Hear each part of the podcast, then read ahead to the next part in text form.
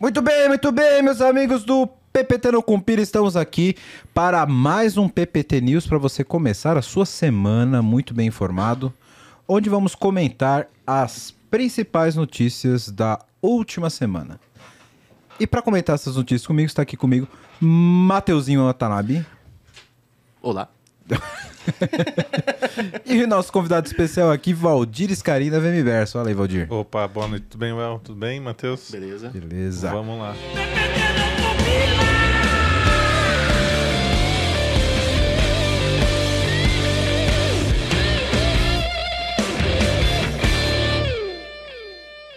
Para começar já com voadora pé no peito. Inteligência artificial converte pensamentos em frases a partir de varreduras cerebrais. Isso aqui é um estudo da Universidade do Texas, se eu não me engano. É, Universidade do Texas. Os caras vão colocar uma sonda na tua cabeça ali, vai captar essas ondas cerebrais e supostamente essa IA consegue converter esse sinal analógico do teu pensamento em frases. Mas é Wi-Fi esse sinal? Porque tomara que não seja, cara. Porque até então a gente tinha ali a oportunidade de ficar quieto, né? Pelo menos pensar se podia. É, gente- Eu achei o Flow, que foi um cientista lá. Sabe aquele cientista que, que, que fez parte da equipe que deu aquele primeiro pontapé, que fez um robô dar um pontapé numa bola? Sim. Ele falou que é impossível, é, é, porque o cérebro é é analógico e é impossível você fazer essa parada. O cara falou. Então, mas tem. Você sabe que música também é analógico, né? Sons são analógicos. Sim. Porque são ondas. E você ouve música digital no seu celular.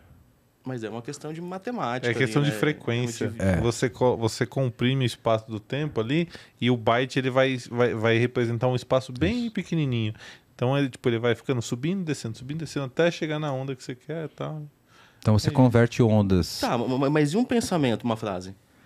Então, aí é uma análise estatística ali, né? Ela vai pegar provavelmente onda. Ela tem um banco de dados Deve do que aquelas ondas Deve ver representam. aonde está no cérebro também sendo estimulado. Isso. Se é, sei lá, a parte da frente, a parte de trás, a parte do meio. Animal. Isso. E aí ela consegue interpretar ali um certo dicionário para saber o que Dá um você tá pensando. medinho, Deve- mas é incrível. Dá um medinho. É, Deve, deve, tudo- ter uma, deve ter que calibrar também, né? Porque cada pessoa deve ter ali um pouquinho de diferença da outra, né? Então, quando um pensou um palavrão muito feio, o outro pensou um palavrão, mas não tão feio. Isso, assim, é, né? tem, deve ter alguma curva. Mas é um estudo interessante. Isso daqui, claro, não é nenhum, nenhuma inteligência artificial para descobrir pensamento de ninguém, mas para pessoas, por exemplo, que estão paraplégicas, poderia ser uma tecnologia sen- sensacional. E pra quem tiver duvidando disso, pô, tem um episódio do House, cara. Lá de 2000 e, sei lá, 3, 4, né? Verdade? que ele, ele tá cuidando de uma pessoa e essa pessoa não consegue se comunicar. Ela só, tipo, tá lá de olho aberto porque alguém abriu o olho dela, né? E aí colocam isso dentro num um equipamento, isso em 2002, ó. É, coloca o equipamento na cabeça dela e, e fica lá pegando a onda, não sei se é teta, não sei se é qual que é a onda, mas ele fica pegando a verdadeiro e, e é, sim, não, né? Verdadeiro ou falso. E aí já tem ali, isso quanto tempo já faz, né? Isso a gente saiu do booleano agora para string. Olha aí, que coisa. Exatamente. Segunda notícia da semana, saiu um relatório da OTAN. Aqui, PPT não compila, também é geopolítica, né? Inclusive, essa notícia eu vi no podcast Petit Jornal, que eu ouço todos os dias, porque eu gosto de política internacional. E eles comentaram essa notícia, eu quis trazer aqui porque tem a ver com tecnologia. Saiu um relatório da OTAN colocando para os países da OTAN o risco de atividade submarina da Rússia que poderia comprometer os cabos submarinos da internet. Aí os caras, aí começou a jogar sujo, né, mano? Pô, velho, E quando- e o Google, o Google achando que o problema dele eram os tubarões, né? Os tubarões Isso, lá. é, exato. Não é, cara, olha só. Imagina, se é um, tuba- um submarino russo com um tesourão gigante Bem desenho da década de 90, né? e cara, para a comunicação do mundo, né? Então, quem quiser um detalhamento mais sobre as consequências políticas, etc., recomendo ouvir o Petit Jornal do dia. Bom, falando em política, Hoje? como diz nossos, nossos queridos políticos, o Elon Musk, O Elon ele Musk tem o, a internet. É... via satélite. Satélite. Starlink resolveria o problema. Mas hoje, cara, estamos falando de uma transferência de dados aí de terabytes, centenas de terabytes por segundo. Tipo, tudo passa por ali. isso poderia ser um risco. Eu trouxe aqui, ó, para vocês Às verem. vezes, às vezes o Elon Musk, né? Ele tá lá em co- uma comunada com o próprio o Putin lá, meu. Aí é, te- não sei, teoria da conspiração. Já pensou? Olha lá. É, Eu trouxe aqui, ó, um mapa, quem quiser ver, submarinecablemap.com, onde você vê onde estão passando essas fibras, ó. O, o, o Brasil é um grande varal. Aqui, ó, passa a canaleta por todo por todas as nossas o varal nossa da costa aqui, comunidade, né, velho? Olha lá, ó, isso aqui, toda a nossa costa tem A corzinha tem aí, a corzinha, o que que é? Cara, eu não sei, mas é o nome, Ah, é, é o da nome. empresa, É o olha. nome da empresa ou da do cabo, ó lá. É brabo enfim. demais, bicho. Caramba. Ou seja, tem cabo para caramba passando aqui. O, o Google, A- quando ele vai, ele vai te fazer o com- o comercial ali, né? Vai te abordar inicialmente, né? Eles botam um gráfico desse assim, bicho, e falam, ó, tá aqui, ó. Google tem cabo passando nesse lugar todo do mundo. E, cara, é, se cair aqui, a gente faz o tráfego por outro, por outro lugar, né? Agora, veja aqui, ó. Dos Estados Unidos para Europa tem um grande varal aqui, ó, passando pelo Atlântico Norte. Ó. A pessoa, um tesourão do Putin passando aqui no meio, acabou. Acabou a economia do mundo. Não é muito difícil, não. No exército? Então, a- para a OTAN fazer um, um comunicado desse, é para a gente ficar, de, ficar alerta. Terceira notícia, agora eu quero saber onde está o seu Deus, Valdir. Quero saber qual é a sua justificativa agora. Que coisa, hein, cara? Mas você vê que, na verdade, a VMBers está muito à frente do tempo dela, né? Sim. Porque a gente sempre falou, meu, não joga fora o que você tem. A gente pode te ajudar a modernizá-lo, né? E aí o pessoal vem, a, a- a molecada, né?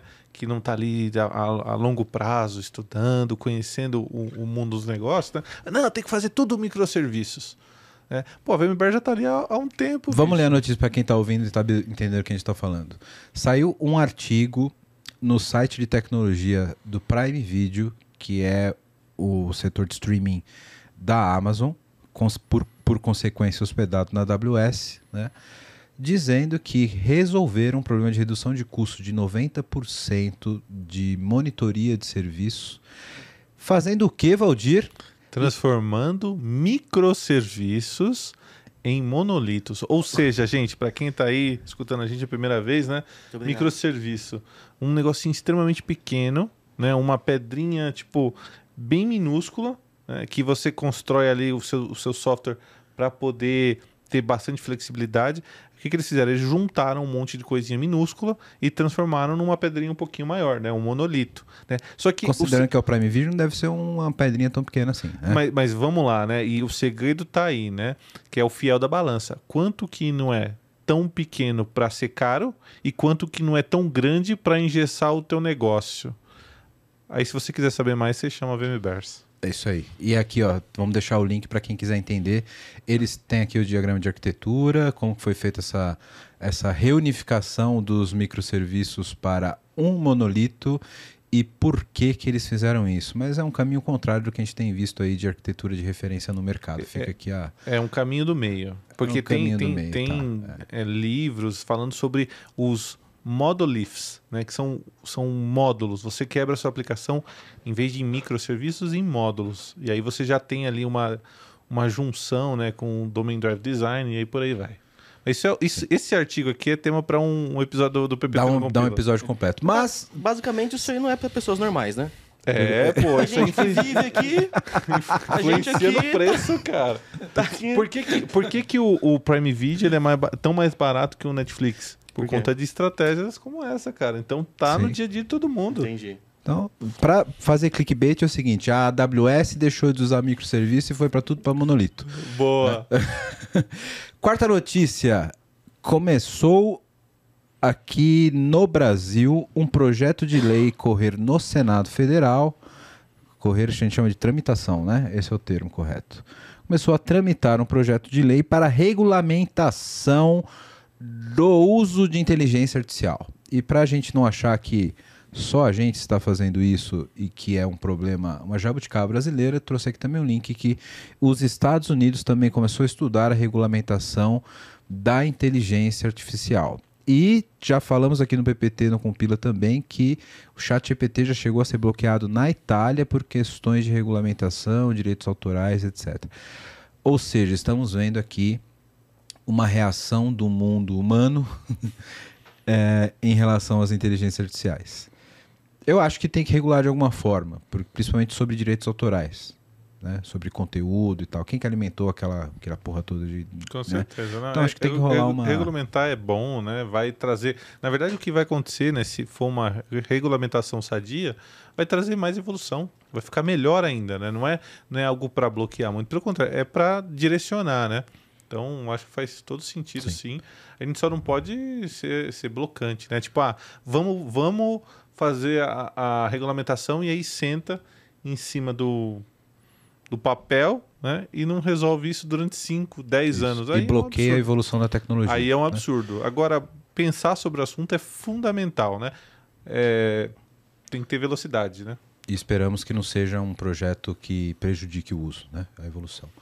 Como última notícia aqui, eu trouxe uma de ciência, que eu sempre gosto de tratar um pouco um pedacinho de ciência, porque somos todos nerds, e nerds também gostam de ciência.